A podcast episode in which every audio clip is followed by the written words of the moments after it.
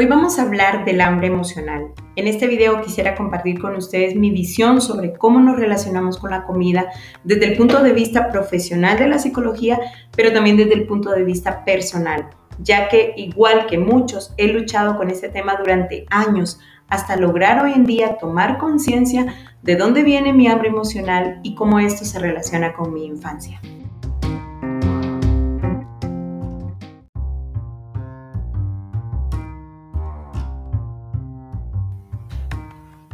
Bienvenidos a este espacio de mensajes cortos con reflexiones, debates o dudas que nace por la necesidad de detenernos a pensar las cosas que nos pasan o que les pasan a otros, con el único fin de aprender, crecer y mejorar nuestra visión, apoyando algunas ideas desde un punto de vista psicológico. Yo soy Karen y en este espacio quiero ayudar a las personas a pensar mejor y alcanzar mayor equilibrio emocional, algo que realmente me apasiona y que es uno de mis temas favoritos. Comencemos.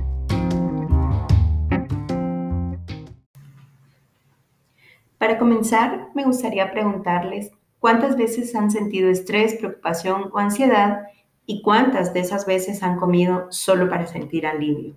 En mi caso particular, la comida siempre ha sido mi recompensa inmediata para sentir alivio. Alivio porque estoy cansada, alivio porque estoy triste, alivio para manejar el estrés, gratificación porque tuve un día bueno y hice un buen trabajo, pero particularmente cuando me siento sola y triste, la comida ha sido mi forma de canalizar esas emociones, porque es más fácil sentir alivio inmediato que pararme a pensar en lo que me está pasando.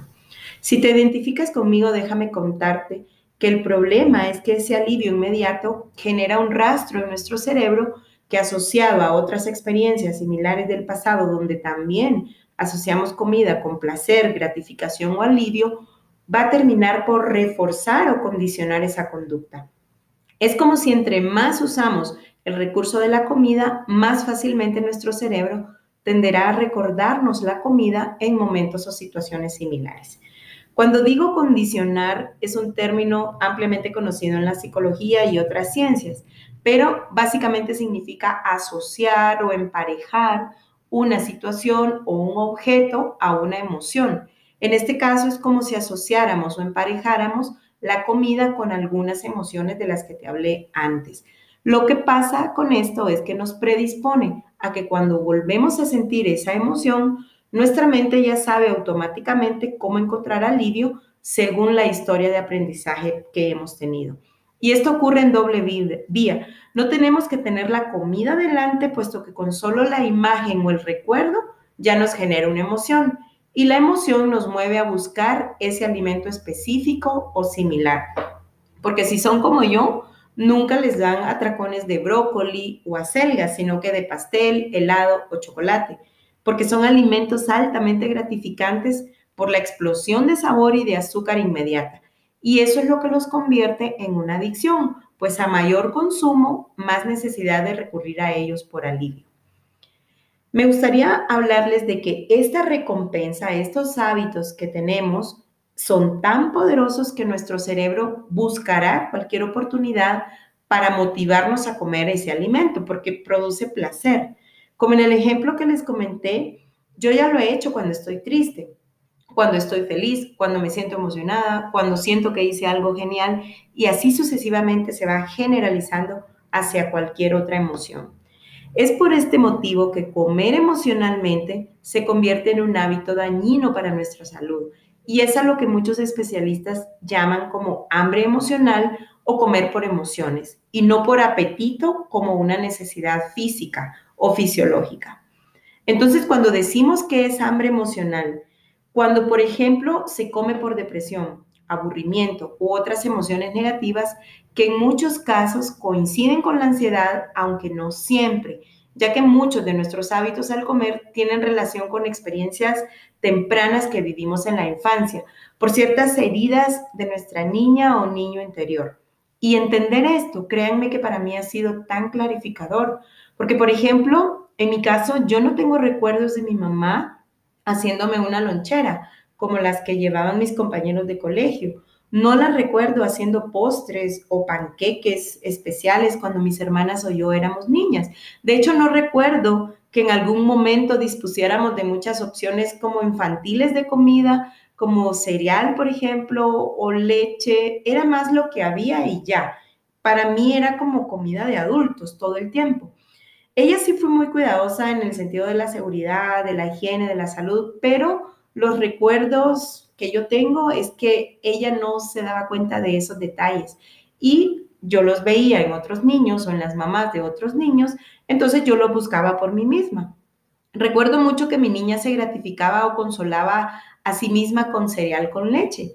Y ahora que soy adulta, puedo ver cómo mi niña interior sigue buscando cereal con leche, aunque mi parte adulta diga que eso no es sano, que está lleno de azúcar y que es una bomba de carbohidratos. Y confieso que aún en la adultez, con más de 40 años, en los momentos en que más triste me he sentido, un tazón con leche y cereal es la forma más fácil y rápida que encuentro para consolarme. Así que esto que les acabo de comentar da para mucho y de hecho va a ser tema central de otro podcast, pero volviendo al tema de hoy, al hambre emocional y cómo identificarla, me gustaría puntualizar en ciertas señales que se pueden diferenciar del hambre real o del hambre física. Entonces empecemos. Cuando se come por ansiedad, siempre tenemos hambre. Lo normal cuando es hambre física es que comemos algunas veces, dos o tres veces al día, para reponer energía a medida que nuestro cuerpo la consume o la gasta por actividades como el trabajo, como el estudio, porque hicimos deporte. Pero cuando comemos por ansiedad, el hambre no responde a una necesidad energética o, de nutrientes y nos dan ganas de comer entonces en cualquier momento, incluso cuando acabamos de hacerlo. Otra señal es que cuando comemos por ansiedad nunca estamos completamente satisfechos. En el hambre física Comemos hasta que estamos saciados e incluso sabemos cuándo parar, pero en el hambre emocional comemos más de lo que lo haríamos normalmente, más allá incluso de la sensación de plenitud o de llenura. Otro punto de diferencia entre el hambre física y el hambre emocional es que en el, hambre emocional o en el hambre por ansiedad, por ejemplo, como mi caso, tiene muchos antojos. El hambre física va a buscar reponer energía y para eso existen diferentes alimentos que pueden ser sanos como un yogur, una fruta, un plato de arroz con vegetales, por ejemplo. Pero el hambre emocional busca comidas específicas, en general alimentos poco sanos o comida chatarra. La ansiedad provoca antojos específicos de comidas particularmente altas en carbohidratos, cuyas propiedades eh, químicas están asociadas a sensaciones de placer o de relajación, recuerdan el rastro en el cerebro que les comenté antes, pues estos alimentos activan esa sensación de placer y por eso es que cuando comemos por ansiedad o por hambre emocional para llenar un vacío, el placer o la sensación o el antojo de comer se siente en la lengua, en la boca, en el paladar, mientras que cuando estamos hablando de hambre física, esta se siente en el estómago. Y finalmente, otra diferencia es que la ansiedad eh, nos lleva a comer y luego sentir culpa. Después de comer por ansiedad, en vez de hambre física, lo que sentimos es culpa o vergüenza, porque somos conscientes que no es normal o no es sano lo que estamos haciendo con nuestra relación con la comida. Entonces sentimos culpa, porque además las comidas que consumimos cuando estamos estresados o cuando estamos tristes suelen ser altas en azúcar, una sustancia que profundiza y aumenta de hecho la ansiedad. Y la ansiedad nos lleva a comer más de esto para experimentar alivio, hasta que se vuelve como una dinámica insana, como un círculo vicioso donde comemos por ansiedad y lo que comemos nos lleva a tener más ansiedad. Entonces, si te identificas con lo que acabo de mencionar para terminar con este tema, que es amplísimo y ojalá un día pueda tener hasta invitados que, que nos puedan ayudar un poco más a entenderlo, pero hoy me gustaría dejarte dos recomendaciones que te pueden como ayudar a, aumentar la conciencia de lo que te pasa con tu relación con la comida. La primera consiste en que al menos por dos semanas registres en una libreta, en una agenda, en un papel, a qué horas comes y qué emociones tienes cuando lo haces. Si es ansiedad, si es enojo, si comes por aburrimiento, por cansancio, por estrés. Es importante que registres en qué situaciones específicas, con qué personas, en qué momentos o horas del día y qué tipo de antojos específicos tienes. Y la segunda recomendación es que cuando tengas un irresistible antojo de algo que sabes que es súper calórico, tómate un vaso con agua, cómete antes una fruta, una fruta y trata de posponer por 10 minutos eso que te querías comer antes que pueden ser frituras, chocolate o pastel. Entonces, cuando tengas ese antojo, tómate un vaso con agua, espera unos minutos, cómete una fruta y si logras posponer por 10 minutos, esto quizás lo que vas a tener es que esa sensación se va a ir, esa sensación de antojo o esa sensación irresistible por comer algo que es placentero o que es calórico.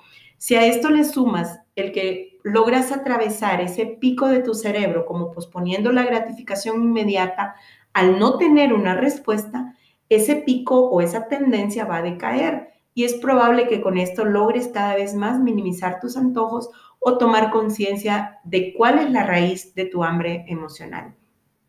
Obviamente siempre los animo a buscar ayuda, ir a terapia o con otro profesional de la salud como nutricionistas, endocrinólogos, que les ayuden a tratar el problema si es que esto aún persiste.